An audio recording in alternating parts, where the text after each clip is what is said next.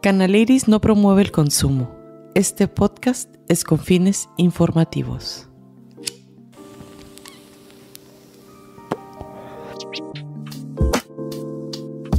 Bienvenidas y bienvenidos a Canaliris Podcast, el episodio número 24. Y ahí la llevamos, ahí la llevamos, poco a poquito. Tenemos que ir creciendo. en este episodio me acompaña Cecilia Rodríguez, asesora financiera integral. Me encanta este episodio porque vamos a aprender cómo manejar nuestros dineros, nuestra mula, nuestro peso, este, tan malos hábitos que tenemos, hace rato estabas comentando, de que no tenemos una cultura de ahorrar, de prevenir el futuro. Y cuando se vienen los momentos, ahí andamos hasta haciendo cosas indebidas. Así es. Platícame, Ceci, bienvenida. Ay, muchísimas gracias, Raquel. Pues te te agradezco mucho la invitación, es un honor para mí estar aquí contigo y con todos ustedes eh, compartiéndoles sobre estos temas. Sí. Pues sí, mira, fíjate, este, tenemos muy malos hábitos, así como dices tú, pero esto es a nivel México, todos, porque hay una deficiencia en la educación financiera. Eh, realmente no nos enseñan esto en la escuela. Yo creo que estos temas nos los deberían de estar enseñando desde el kinder o sea, de, cómo, cómo eh, administrar nuestro dinero, ahorrar, eh, cómo invertir ese dinero para hacer más. Y pues bueno, el día de hoy vamos a hablar un poquito sobre esto. Sí, sí, sí. Este es muy importante porque este, ahora que viene, que, que estamos que en la plena que inflación, Claro. Y este, la pandemia también ahí nos dio bien fuerte.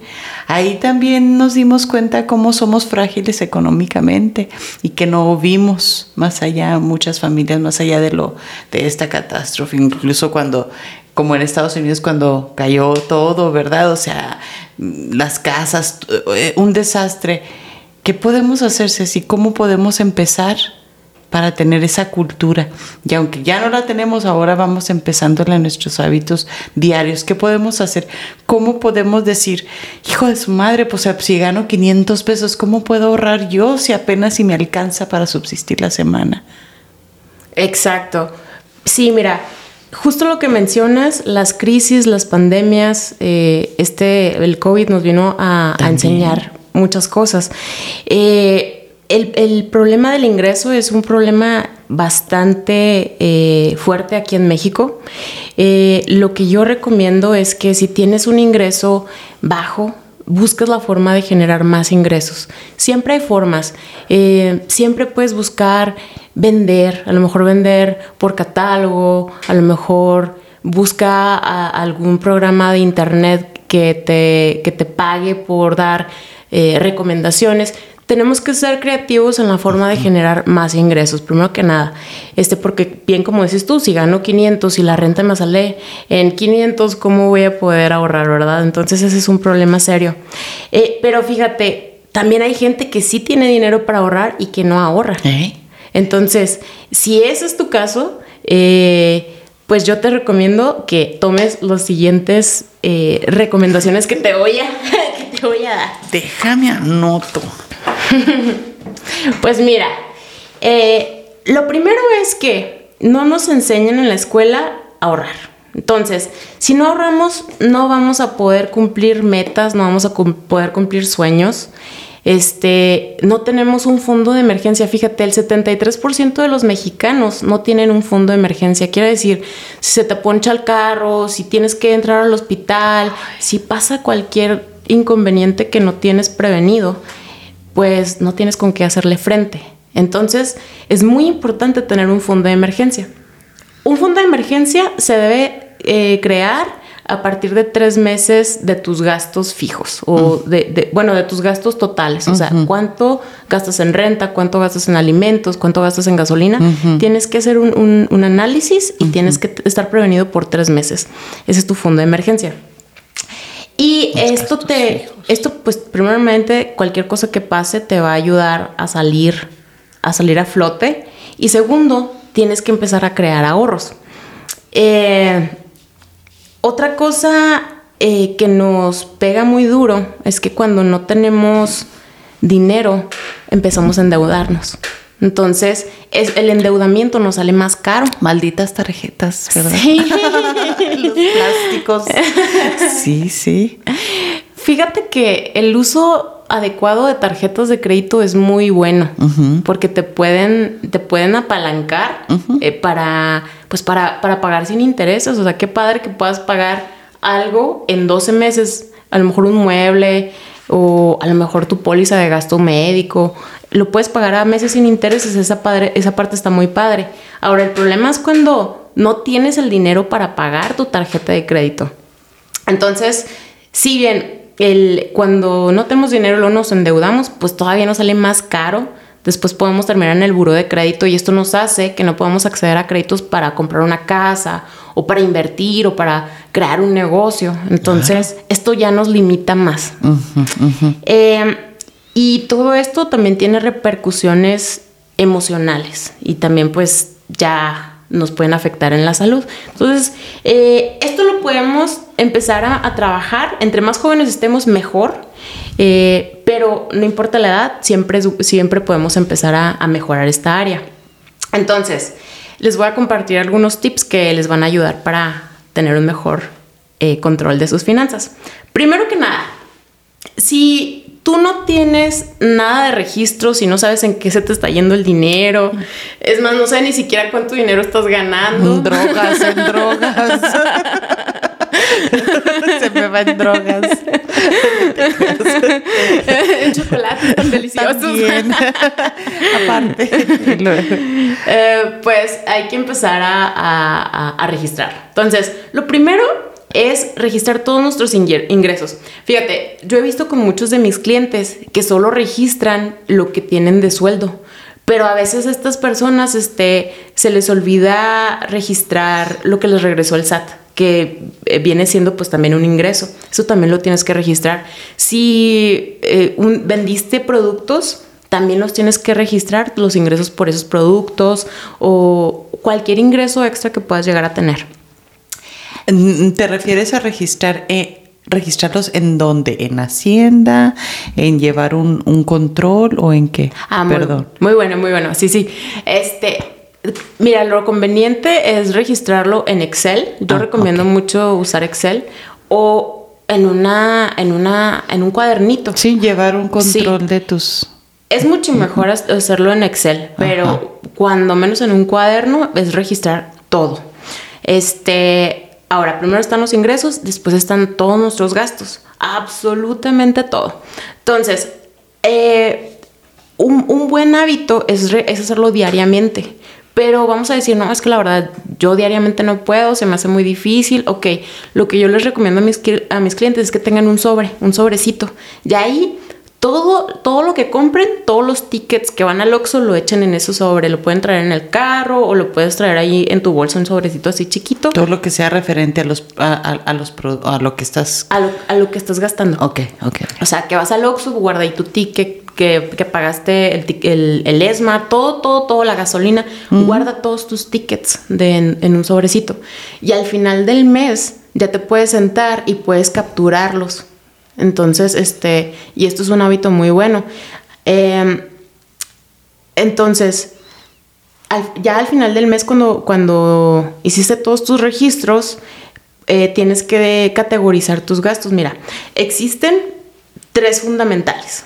Están los básicos variables que vienen siendo pues la gasolina o el, o el mandado. No siempre te gastas lo mismo en mandado o en gasolina, pero son básicos.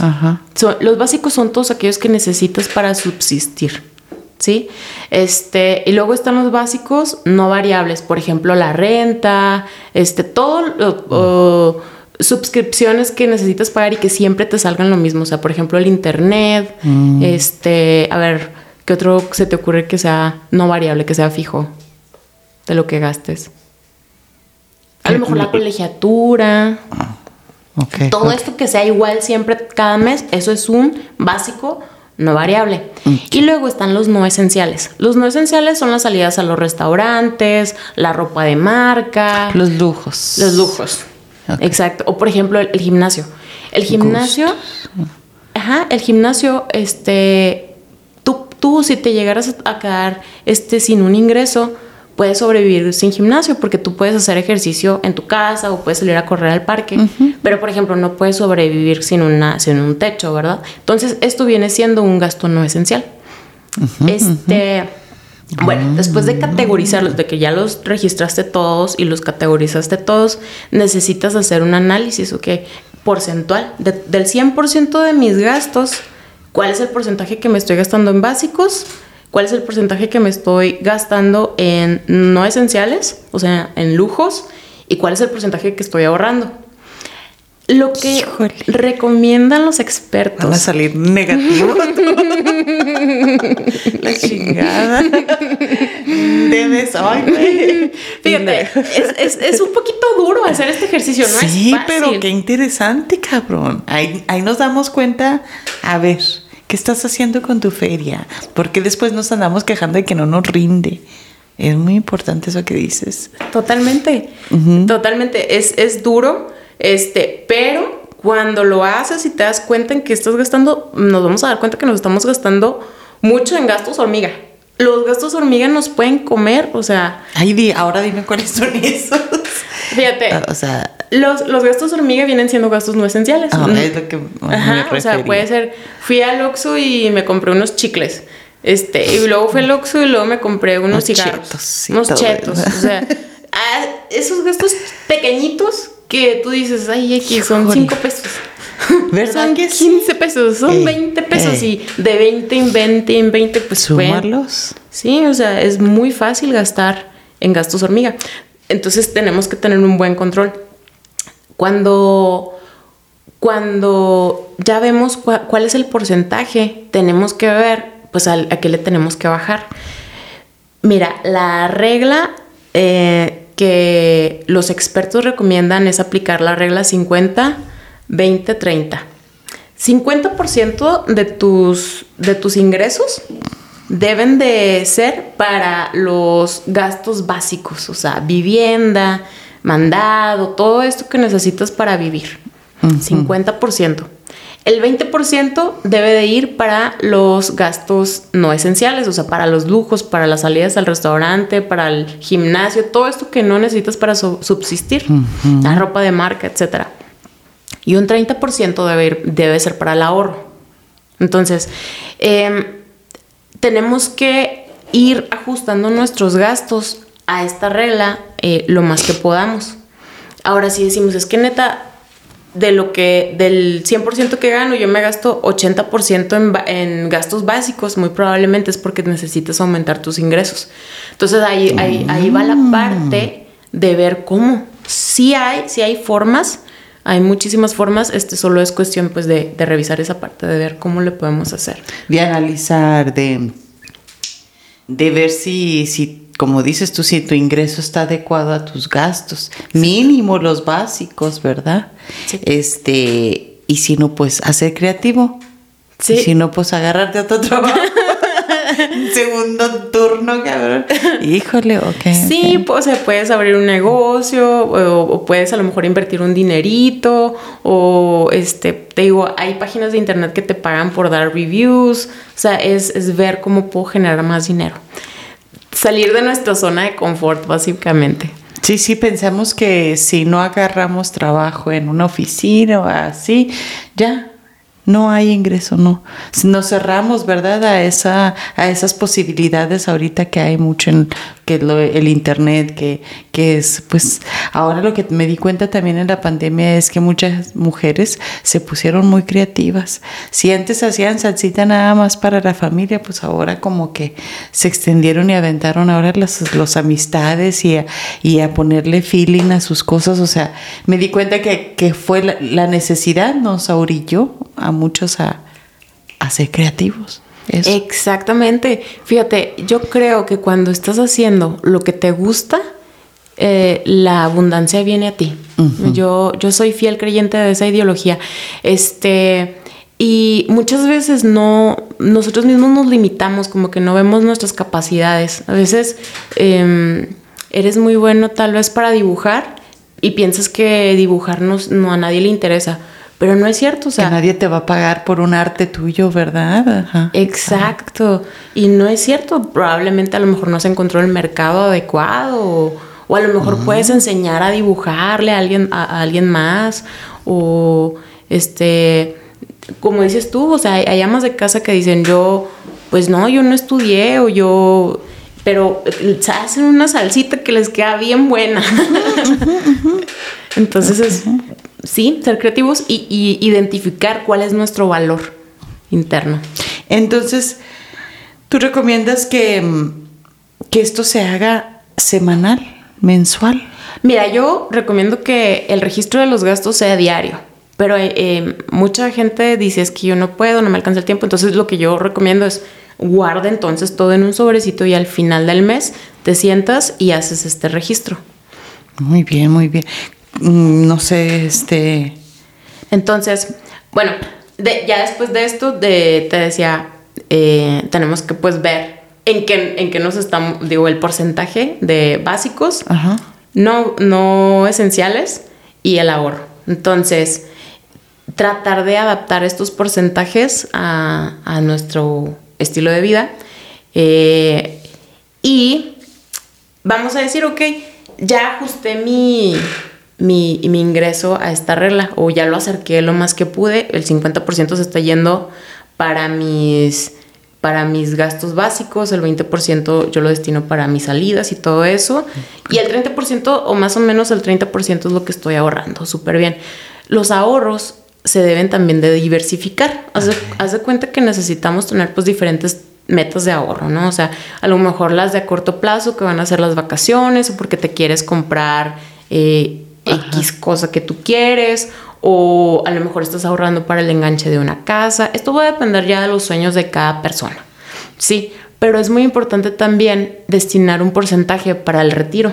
Fíjate, la mayoría de las personas pensamos que porque somos jóvenes falta mucho tiempo para el retiro, ¿no? O sea, yo faltan más de 30 años para que yo me retire, entonces no es algo importante. Pero desafortunadamente es un tema muy sensible, porque ahorita con la, con la nueva ley del retiro en México, muy poquita gente va a alcanzar un retiro, o sea, una pensión para su retiro. Y segundo, este, entre más tiempo pasa, más caro te va a salir a ahorrar para tu retiro. O sea, si tú empiezas más joven, puedes estar destinando un dinerito chiquito, ¿no? Y es como un hábito y es un dinero que ya nunca vas a tocar, como si no existiera, ¿no? Pero si tú te esperas hasta que tengas 50 años, solo vas a tener 15 años para ahorrar. Y ahora sí vas a tener que destinar mucho más dinero para que puedas sobrevivir en tu, en tu vejez. Ay, ¿y qué, cuánto? tengo que ahorrar así, ¿no? No, pues ya depende, ¿verdad? Depende, fíjate que sí, depende mucho de la edad. Este, yo recomiendo que esto ya mejor lo, lo platiquemos en el uno a uno, o sea, porque el, tema de cada quien es, es diferente. Pero sí es importante que sepamos que si empezamos a trabajar o a cotizar para el IMSS después de 1997, eh, después del primero de julio de 1997 te tocó la nueva ley del retiro. Y en la nueva ley del retiro básicamente es ahorra, lo, o sea, lo que tú ahorres es lo que tú vas a tener en tu retiro. Eh, son muchísimos requisitos para poder acceder a una pensión del retiro. O sea, primero que nada son 1.250 semanas cotizando para el IMSS.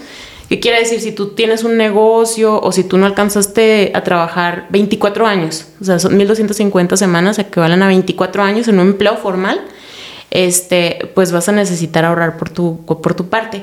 Y segundo, si, si llegas a acceder a una pensión de estas, la pensión más o menos va a ser entre 3 mil y 7 mil pesos mensuales. Híjole. Es muy poquito dinero, o sea, realmente o sea, imagínate, ahorita es poquito dinero, imagínate en, el 2050 cuánto dinero va a ser, ¿Qué, tanto te vas a alcanzar con 3 mil o 7 mil pesos? Ay, qué, qué triste. Sí, entonces lo padre es que ahorita este, podemos hacer algo al respecto, podemos empezar a prevenir y no voy a andar tanto en este tema porque es un tema bastante profundo. Este. mucho dolor. Nos va a hacer llorar, muchachas. Pero lo que, lo que recomendamos nosotros, asesores financieros, este, es que tu retiro esté sustentado en cuatro pilares. O sea, primero que nada, si eres de los que está cotizando para la FURE, pues qué padre, pero pues esto es así como pues un extrita, ¿no? De dinero. Pero siempre recomendamos que tengas inversiones, o sea, que busques a lo mejor invertir en, bienes raíces, en comprar casas o en algún activo financiero como los bitcoins que te pueden generar más rendimiento. Eh, inversiones, negocios, mm, o sea, vender algo por fuera o algún negocio que tú puedas eh, recibir un dinero ya cuando... Los bancos por lo regular te, invitan mucho a invertir, ¿no? Con ellos. O sea, yo veo mucho así, eh, inversiones y no sé qué tanto. Sí, no sé si... Sí, hay diferentes este, eh, instrumentos financieros. Fíjate, en los bancos mm, puedes comprar eh, CETES, por ejemplo, pero los CETES te van a dar un rendimiento chiquito. Entonces, eh, lo que yo, nosotros recomendamos es que diversifiques tu ahorro. O sea, ahorita que te hablaba del de, 30% que tienes que estar ahorrando y que lo vas a destinar para diferentes metas, yo lo que recomiendo es que tu ahorro lo, pongas en diferentes instrumentos. Eh, un, porcentaje chiquito se puede ir a instrumentos de más riesgo, por ejemplo, este, los bitcoins. Los bitcoins tienen un rendimiento más o menos como del 30% anual. Entonces, es un rendimiento muy grande. Este, sin embargo, el riesgo de que se pierda es bastante alto también. Entonces, es, es una moneda a invertir. Exacto, entonces no vas a poner todos los huevos en una sola canasta sabiendo que los puedes perder todos. Entonces, lo recomendable es que arriesgues un poquito de tu dinero. Ahora, puedes también eh, buscar otros instrumentos que te estén generando un poquito de rendimiento y, y que para que tu dinero no pierda valor. Porque mira, ahorita que hablábamos de la inflación, la inflación ahorita está a 8.7%, está súper alta, muy muy alta en sus, en sus, este, en sus históricos. Entonces, las tasas de interés que te están dando, este, en, no sé, por ejemplo, vamos a decir en las Afores. Las Afores te están dando un rendimiento más o menos como del entre el 4.5% y entre el 6.5%. Imagínate, si el Afore que te da más interés ya está por debajo de la inflación, entonces de todos modos estás perdiendo dinero. Entonces es importante ver de qué forma puedes proteger tu dinero. Entonces, em, tienes que tener una parte que puedas tú disponer fácilmente. Entonces yo recomiendo que eso lo tengas a lo mejor en, un, en, en CETES, porque los CETES tú en tu misma aplicación del banco los puedes comprar, puedes comprar y luego los puedes retirar ese mismo día y puedes ir al cajero y los retiras fácilmente.